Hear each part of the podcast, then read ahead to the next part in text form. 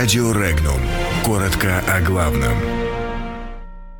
Что в России пугает Евросоюз? НАТО предложило Украине подводные лодки и самолеты. Евросоюз не стал наказывать Россию за украинских моряков. Прогноз по США – ослабление финансовой мощи.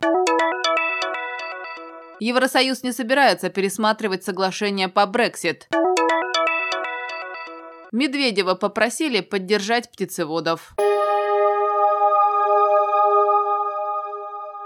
На Украине военные эксперты советуют Киеву активнее наращивать военный потенциал и активнее привлекать союзников. В частности, бывший замглавы Генштаба Вооруженных сил Украины, генерал-лейтенант Игорь Романенко призвал США расширить перечень и увеличить поставки летательного вооружения украинской армии. Накануне президент Украины Петр Порошенко анонсировал открытие миссии НАТО в Азовском море и получение военной помощи. В свою очередь Столтенберг отметил, что НАТО продолжит усиливать свои позиции в Черном море. По его словам, Альянс предоставил Украине практическую помощь на сумму около 40 миллионов евро через трастовые фонды.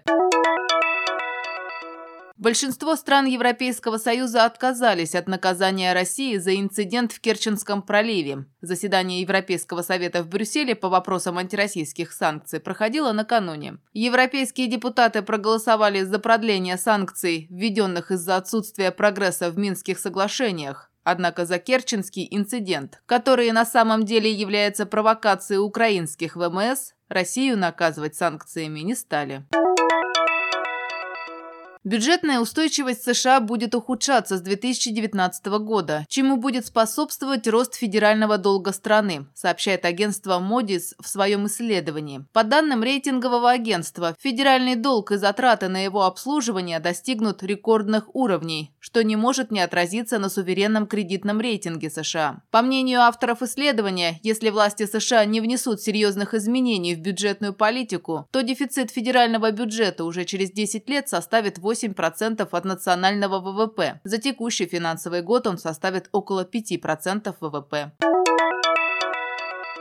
Совет Евросоюза не собирается проводить с Великобританией повторные переговоры насчет условий выхода страны из состава Евросоюза, заявил председатель Евросовета Дональд Туск. Он сказал, что премьер-министр Великобритании Тереза Мэй сообщила членам Евросовета о трудностях, возникающих при процессе ратификации соглашения в парламенте. В связи с этим она попросила у Евросоюза дополнительных гарантий, которые позволили бы смягчить условия соглашения и поспособствовать его ратификации в парламенте. Евросоюз такие гарантии предоставлять главе британского правительства отказался.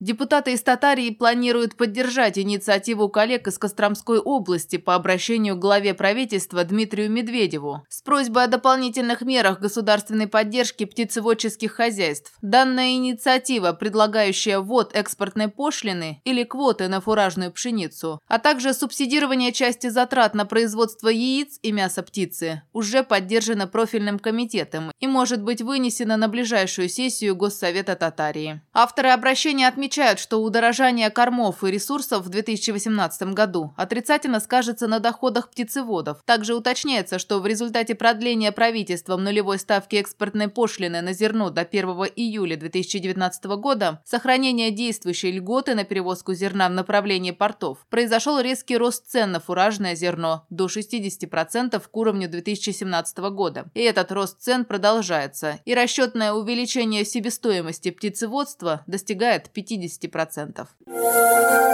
Подробности читайте на сайте Regnum.ru.